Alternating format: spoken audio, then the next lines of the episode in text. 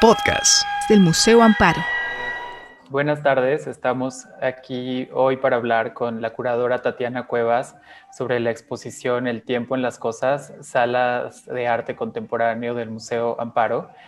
Tatiana, quisiera preguntarte para empezar de manera muy general, ¿cómo podemos situarnos y cómo surge la exposición El tiempo en las cosas? A partir de eso vamos desglosando algunos detalles. La exposición en sí surge del interés del Museo Amparo de celebrar, digamos, el, el 30 aniversario del museo con la presentación de sus tres acervos de manera permanente. El acervo prehispánico, eh, bueno, la colección prehispánica, la colección de arte virreinal y siglo XIX, y ahora sumar la colección de arte contemporáneo, de manera que se pueda pues, presentar todo el trabajo que se ha venido haciendo estos 30 años en el museo, el enfoque en, construir una, un acervo que hable de las creaciones artísticas en México en distintos tiempos, en distintos momentos de su historia, y poderlos tener exhibidos de manera permanente. La primera, eh, digamos, el primer planteamiento que se puso sobre la mesa al pensar en una exposición permanente de un acervo que está en construcción es precisamente la permanencia de esta, de esta exhibición. ¿no? Este acervo, el acervo de arte contemporáneo, es un acervo que continúa conformándose, es un acervo que inició su conformación en los años 80, pero eh, en las últimas dos décadas se ha venido incrementando de manera sistemática, concentrándose ya también aún más en las prácticas actuales y esto va a continuar. Entonces, ¿cómo, cómo cerrar un discurso que está todavía en construcción? Fue una de las primeras, eh, digamos, líneas que, que se plantearon de manera muy clara el hecho de que si el acervo está en construcción, la exposición también tendría que estar en flujo. Entonces, de ahí, pues la intención de que la exposición pueda tener rotaciones periódicas, seguramente van a ser anuales. Eh, vamos a dar tiempo de que los discursos se asienten, de que este, funcionen dentro de salas, para después intercambiar obras puntuales que permitan abonar a los discursos que ya están establecidos en salas. De pronto algunos quizás puedan dar un giro a esos discursos y que eh, de esta manera se puedan presentar pues la mayor parte de las piezas que, estarán, que están en bodega ahora y las que se estén incorporando en los próximos años. Entonces, creo que esto, también dio pie a, una, a, una, la segunda premisa en la exposición, que es la constante renovación de los discursos. ¿no? Va a suceder en salas y los, las mismas obras que están en la exhibición plantean esta, esta renovación constante de discursos, que tenemos además eh, los que tenemos formación como historiadores del arte, los que eh, además nos dedicamos a la curaduría, eh, pues tenemos muy presente que los discursos cambian, tú los planteas y conforme van cambiando los momentos, los intereses, prioridades de cada, incluso en la propia trayectoria de un mismo curador, pero en la trayectoria de la historia evidentemente se van revisando, se van replanteando y se van intercambiando las prioridades y los discursos se van enriqueciendo y se van modificando constantemente. Hay varias piezas en la exposición que abordan esto y, eh, y a lo largo de la exposición se está planteando esta renovación constante de discursos. creo que ese es un panorama que nos sirve mucho para empezar. Creo que también sería importante hablar del mismo título que le da eh, bueno, el título de la exposición, El tiempo en las cosas, que entiendo que hay ahí eh, muchas ideas, eh, bueno, es clave, ¿no? Justo el tiempo en relación con periodos históricos, las cosas también con el cambio de, la condición de los objetos, ¿no? Como justo cultura material, arte, cómo van cambiando esas condiciones. Si pudieras ayudarnos a entender las intersecciones que hacen posible este título. Sí, precisamente la idea de poder abordar temáticas que son inherentes a, los intereses, preocupaciones y pulsiones del ser humano y su entendimiento de la naturaleza y del entorno. Un aspecto muy particular de este acervo es que pues, no solo es un acervo de arte contemporáneo, sino que está en diálogo con sus otros, las contrapartes del acervo prehispánico y virreinal y siglo XIX. La posibilidad de entender esta, la presencia de estos discursos a lo largo de la historia y además del arte mexicano, pues de tres momentos clave, es muy particular de este mismo acervo. El poder, eh, de ahí viene el título, evidentemente, El tiempo en las cosas habla de no solo la cultura material, como dices, eh, los objetos artísticos en donde se depositan estas eh, lecturas eh, o posibilidades de comprender o de inferir lo que sucede en un contexto específico en un momento dado y que además cuando se trata, no, no, creo que no podemos ni siquiera decir que en el presente podemos tener la claridad de lo que los objetos artísticos reflejan y mucho menos en el pasado. Todas son inferencias de contextos que son mucho más complejos, que sin embargo pues nos, nos, permiten esta reconstrucción y construcción constante de la historia. La idea de cómo el tiempo o estas nociones presentes en el tiempo se reflejan en las cosas por una parte, en los objetos artísticos que tenemos en exhibición, pero también eh, el, digamos, el sustantivo cosas no solo se refiere a los objetos artísticos, sino a las temáticas, a los asuntos que, eh, que pueden abordar estos, estos objetos. Entonces, las cosas, digamos que es un término muy simple, pero que puede eh, abordar precisamente toda la complejidad de eh, temáticas, de intereses, de asuntos, de problemáticas que se ven decantados en objetos artísticos en este caso. Es interesante que la aproximación pues no sea eh, cronológica, sino a partir de temas y problemas, es decir, de ejes temáticos que tú fuiste construyendo. Entonces, si pudieras hablarnos sobre cómo construiste estos ejes y también eh, caracterizarlos un poco. Pues bueno, fue, fue, muy interesante, la verdad, el desarrollo eh, a lo largo de estos tres años de este, de este discurso que finalmente vemos en salas. Eh, me interesaba mucho poder precisamente romper,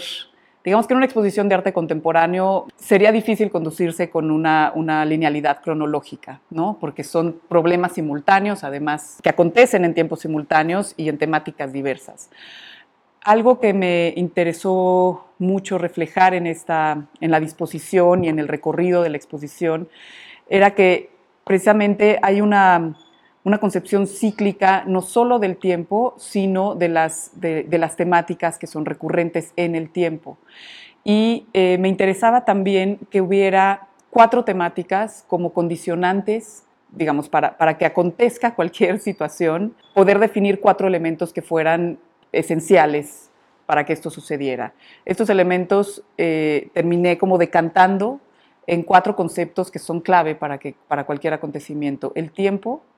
el territorio, las, pulsiones e intereses del hombre y las fuerzas de la naturaleza. Entonces, estos cuatro, estas cuatro nociones están presentes en cada una de las, de, las salas. Están presentes como si fuera, los podemos considerar como una especie de personajes que están constantemente eh, como actores que señalan esta condición. Entonces, tendremos representaciones del el territorio en, cada una de las salas, de la concepción del tiempo, de los intereses eh, y fuerzas e impacto del hombre y de las fuerzas de la naturaleza y la naturaleza como entorno condicionante también. Entonces estos son, digamos, cuatro elementos que van a ser recurrentes. En cuanto a temáticas, pues bueno, hay un, es tan, tan vasta las problemáticas que pues, finalmente reflejan el tiempo actual, no solo en términos eh, políticos, geográficos y geopolíticos, sino los intereses propios de cada artista. ¿no? Es un universo amplísimo que, se ve reducido finalmente en seis salas. De ahí que, que, que, bueno, me interesara también que no se presentaran como temáticas, digamos, que el paisaje, eh, la violencia, eh, ciertos intereses como temáticas cerradas, sino que estuvieran, eh, fueran también intercambiables a lo largo del recorrido. Sin embargo, sí hay, digamos que, agrupaciones que, que, se encaminan a temáticas particulares en donde están presentes pues, estas variantes. ¿no? la primera, por ejemplo, me interesaba mucho iniciar con la condición de obras que puedan eh, dejar más clara la, la, premisa de fungir como fragmentos de un entorno más amplio. ¿no? La primera pieza con la que empieza la exposición es una instalación de Melanie Smith que realizó para el museo eh, en el año 2014, 2013-2014, eh, en colaboración, fue un proyecto que hizo en colaboración con la restauradora Frida Mateos. Esta pieza ha tenido además ya muchas iteraciones desde esa primera presentación y eh, una de las premisas centrales es que eh, la pieza genera o está conformada por fragmentos, que son fragmentos creados por la artista, que funcionan como señuelos en donde no sabes eh, si son fragmentos reales encontrados, son construidos, hay como una extrañeza en estos mismos objetos, pero a mí me parecía una, una o la pieza funciona como una metáfora de lo que sucede en toda la exposición. Estos objetos que son enigmáticos, que son misteriosos, que no son claros, finalmente eso sucede con cualquiera de las obras en la exposición. Cada pieza es un, digamos, un, enigma a ser descifrado para poder inferir lo que, lo que está abordando, ¿no?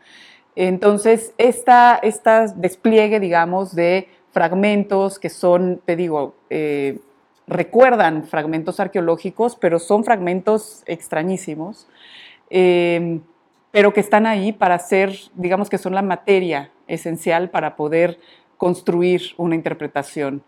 eh, del objeto, del contexto, del momento eh, que se aborda y además a partir del momento en el que se está interpretando ese objeto. La primera presentación de esta pieza aquí en el Museo Amparo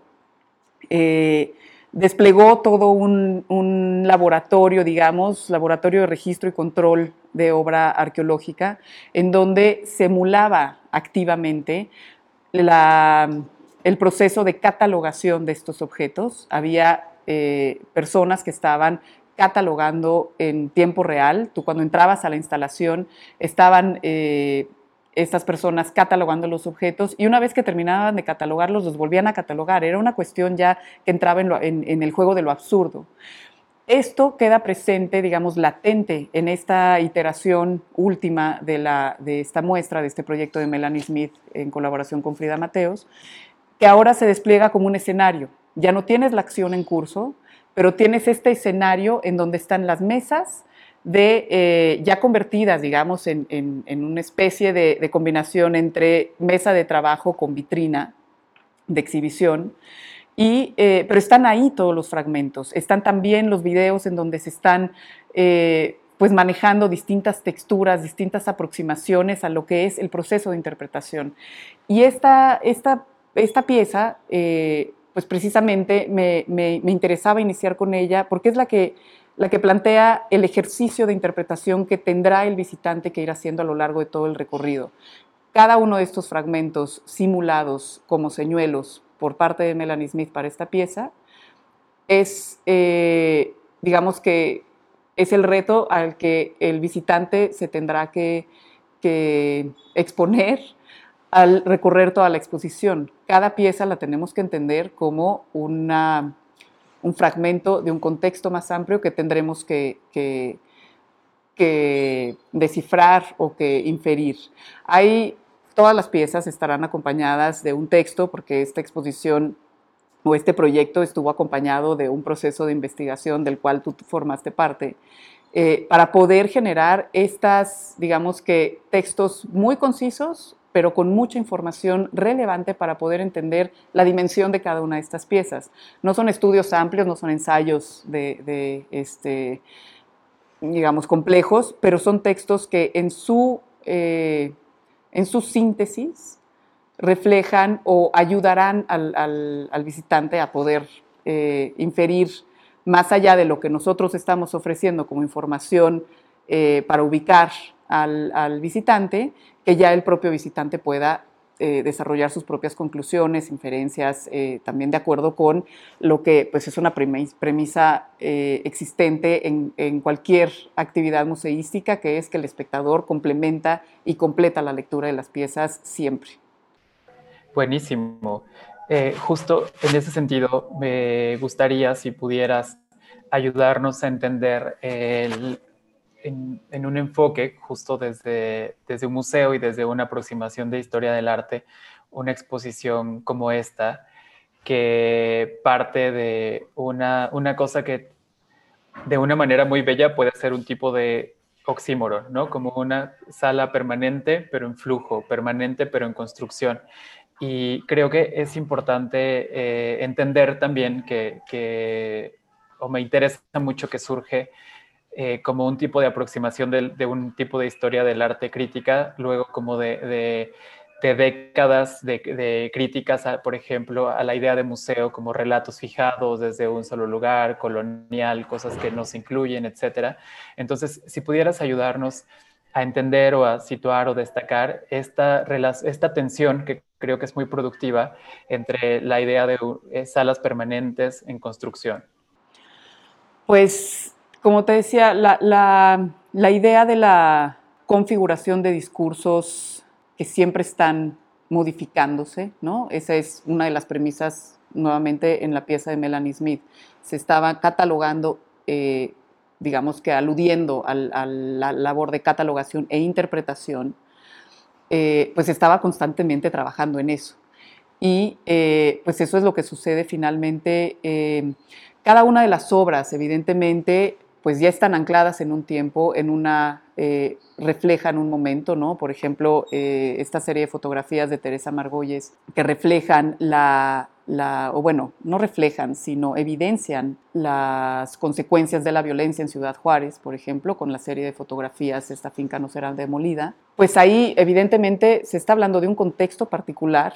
desde hace aproximadamente una década, que se ha venido agravando, pero que en ese momento, cuando ella registró esas fincas, se estaba llevando a cabo o estaba aconteciendo esta, pues esta huida eh, masiva de eh, familias que estaban dejando sus, todas sus pertenencias huyendo de la, de, la violencia en la que estaba sometida esa locación. Eh, situación que lamentablemente no ha, no ha modificado en, en la última década pero estas, digamos que estas fotografías claramente son el registro de vestigios que en ese momento estaba empezando a, agravarse y a ser necesario evidenciar una condición de violencia y una condición de desatención política eh, y de una, bueno, la complejidad que todos conocemos, ¿no?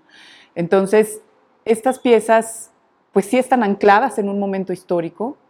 son evidencia, como sería un vestigio arqueológico, de un momento dado. Sin embargo, estas fotografías, una década después, las podemos mirar de otra manera que en ese momento en el que fueron registradas, porque ahorita eh, comprendemos que la situación no ha cambiado, que se ha agravado y que, pero que sin embargo estas evidencias son de un momento, de un momento específico, ¿no? Entonces, combinar una lectura en términos de historia del arte, de una historia del arte contemporáneo, pues sí sí tenemos que, contemplar que las piezas son producidas en un momento específico, tienen una datación y que reflejan ese momento. Eh, pero en el discurso amplio de la exposición y de las distintas salas, estas piezas, pues, eh, como decíamos en un principio, son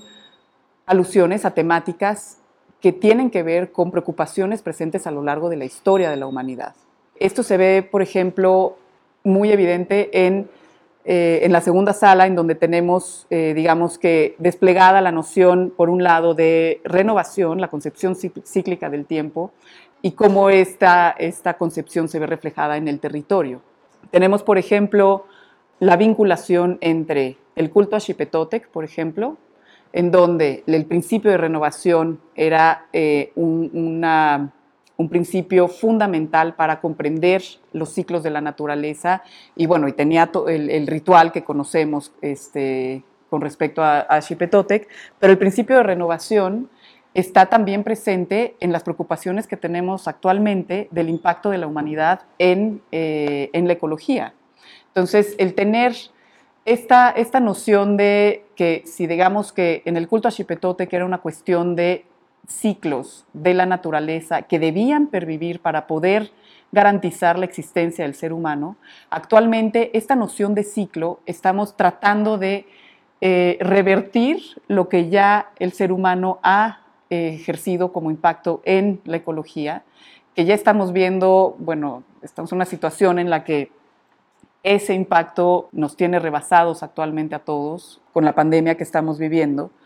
y que es si venimos, digamos, desde los años 70 ya con toda la conciencia de esto se debe detener,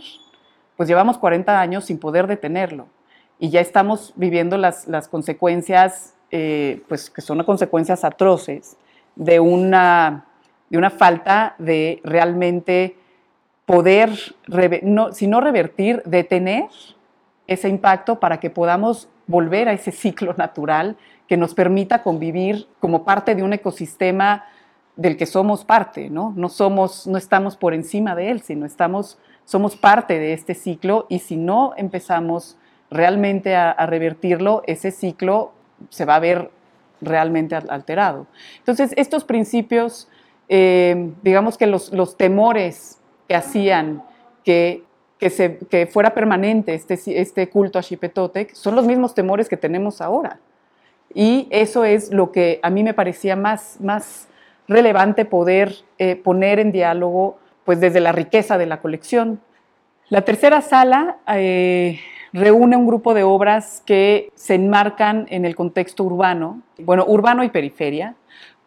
y básicamente exploran desde distintas posiciones eh, lo que es el tránsito en la ciudad, lo que es la transgresión también de ciertos códigos que están establecidos socialmente, políticamente, lo que se permite, lo que no se permite, y también de la impunidad, ¿no? lo que ha acontecido eh, crudamente,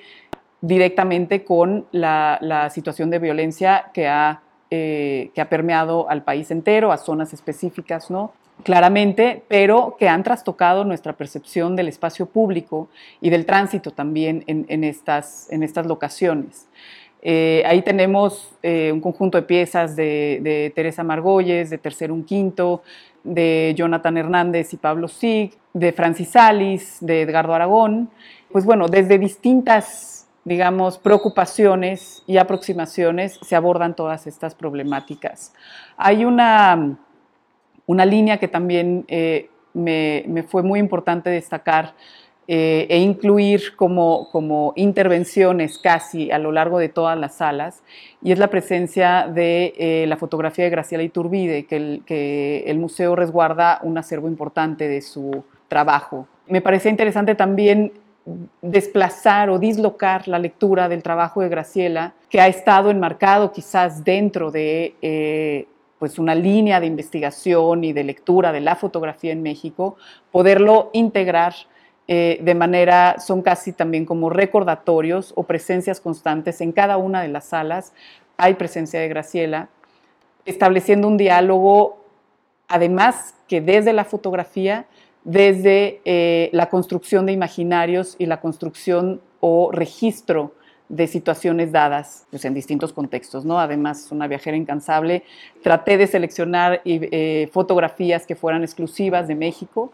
Eh, no en todos los casos sucede, pero eh, la idea es esa, ¿no? Es cómo puede dialogar desde la fotografía de manera horizontal con todas las demás, digamos, disciplinas o medios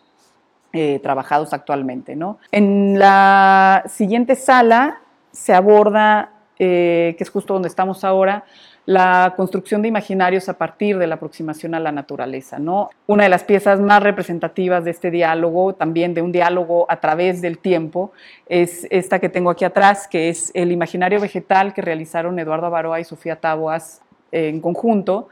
Y es una serie de eh, colaboraciones que, sí, una colaboración que hicieron con varios artesanos en México, a partir también de una investigación sobre eh, la representación fantástica de la, de la vegetación desde el Renacimiento hasta ahora e incorporando además, digamos que el imaginario de comunidades específicas y de, estos, de las comunidades de estos artesanos particularmente. El resultado pues es una, una combinación de creencias y, fantasías ¿no? que se tienen sobre eh, ciertas plantas en específico en ciertas locaciones y combinadas con toda esta genealogía de representación botánica fantástica. Y les propuse a Eduardo y a Sofía vincular esta, esta, esta pieza con piezas del acervo prehispánico que eh, abordan y representan precisamente esta misma riqueza de un imaginario y de una cosmogonía eh, determinante para la, eh, digamos que el funcionamiento de, las dualidades dentro del mundo prehispánico, pero también con todo el aspecto lúdico que, implicaba o que ha implicado esa representación. ¿no? Entonces, es, es una conjunción en donde igualmente me interesaba que se mostrara de manera horizontal las piezas contemporáneas junto con las piezas prehispánicas para poder fusionar realmente lo que intenta reflejar la exposición, que es que estas preocupaciones han estado presentes a lo largo de la historia y lo mismo se abordaron en, el mundo prehispánico eh, que ahora en las distintas comunidades. ¿no? Es una pieza de una riqueza enorme que además sintetiza precisamente lo que se está buscando en la exposición. Pero en esta, en esta sala pues hay una conjunción de, imaginarios o de construcciones imaginarias en torno a la naturaleza y a las dinámicas, te digo, no solo de la observación de la naturaleza, sino de las implicaciones que tiene el extractivismo, por ejemplo, extractivismo mineral eh, de ciertas zonas y no solo como un afecto, una afección a, a la ecología, sino las circunstancias laborales en esas, eh, en esas dinámicas ¿no? de, explotación absoluta, de eh, desigualdad social y donde el trabajador no se ve beneficiado de esa, de esa riqueza. ¿no? Entonces, pasamos de la fantasía a lo más crudo también de una, de una desigualdad social muy evidente. En la siguiente sala eh, se abordan los principios de, digamos que de las las pulsiones del ser humano presentes a lo largo de, también de todos estos periodos históricos que hablan de, pues sí, de la integración de lo divino y de lo humano y de lo, y animal, que, se explora de alguna manera en esta, en esta pieza, pero en el siguiente conjunto de obras está vinculado con también las, las pulsiones reflejadas en los mitos, ¿no? O sea, eh, desde el mito de, de la Coatlicue y la Coyoshauqui hasta o el mito, digamos, tabú en torno eh, a, a, un cuerpo erotizado, a un cuerpo representado eh, desde su sexualidad, que en, la, en el mundo prehispánico y en ciertas, digamos, tradiciones locales se trata con mayor apertura cómo se pueden vincular también estos intereses, ¿no? Como una escultura femenina que está vinculada en lo prehispánico hacia un culto a la fertilidad, pues ciertamente presentando todas las características del cuerpo femenino eh, aumentadas o enfatizadas o señaladas, ¿no? Como vinculando por un lado sí a la fertilidad, pero también ciertamente a la sexualidad, ¿no? Entonces, ¿cómo, cómo se vinculan estos aspectos en obras, por ejemplo, de Francisco Toledo, con eh, esta, una selección de, estas piezas femeninas prehispánicas. Eh, o, por ejemplo, eh, los dibujos de Daniel Guzmán, que hace una referencia directa hacia iconografía prehispánica, pero que está presentando con una, digamos que con una distorsión, una energía de transformación, pero también de conflicto en estas como acaban siendo representaciones más, más grotescas y más, más como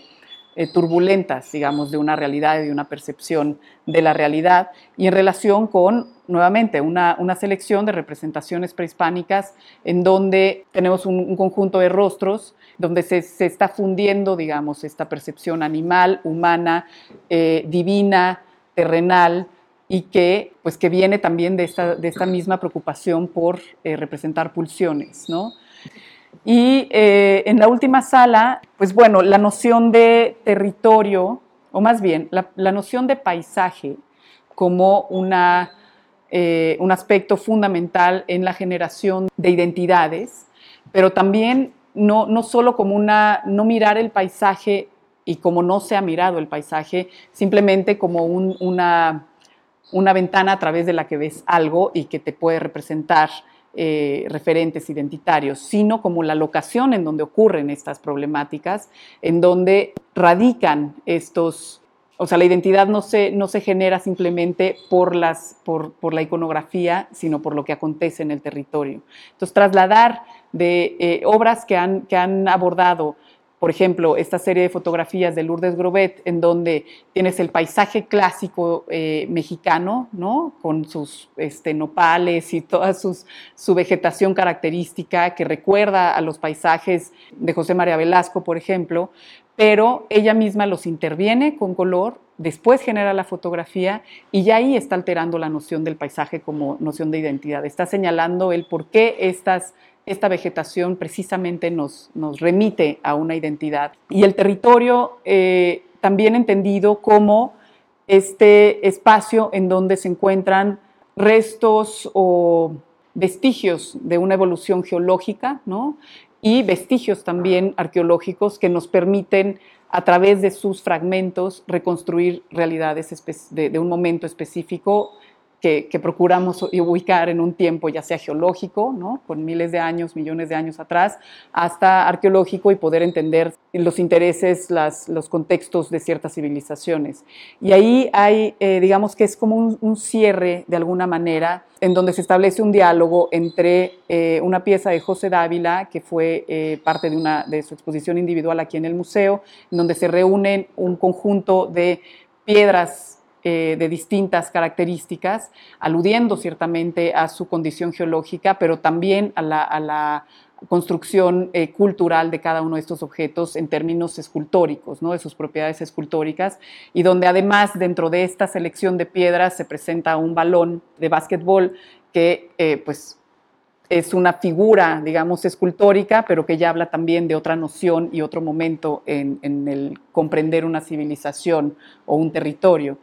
Y esta pieza entra en diálogo con una, eh, una selección de piezas prehispánicas, eh, que es una gran vitrina en donde se reúnen y se presentan principalmente fragmentos, piezas rotas, piezas que no se pueden complementar, que son desde tepalcates hasta cerámicas quebradas, hasta fragmentos eh, este, de rostros, e incluso cuando son piezas completas, son también presentadas o, me interesa que se, se, pueda leer esta vitrina como los fragmentos de una cultura, de un complejo eh, más grande y que funcionan de alguna manera estas dos piezas de la misma forma que funciona la pieza inicial de Melanie Smith, poniendo sobre una, eh, digamos, sobre la sala de exhibición estos fragmentos que son evidencias de eh, situaciones más amplias, puede ser desde lo, macro de la geología hasta lo micro de una, eh, un, interés individual sobre ciertas eh, preocupaciones que nuevamente van desde lo personal hasta la cosmogonía de una, de una civilización entera.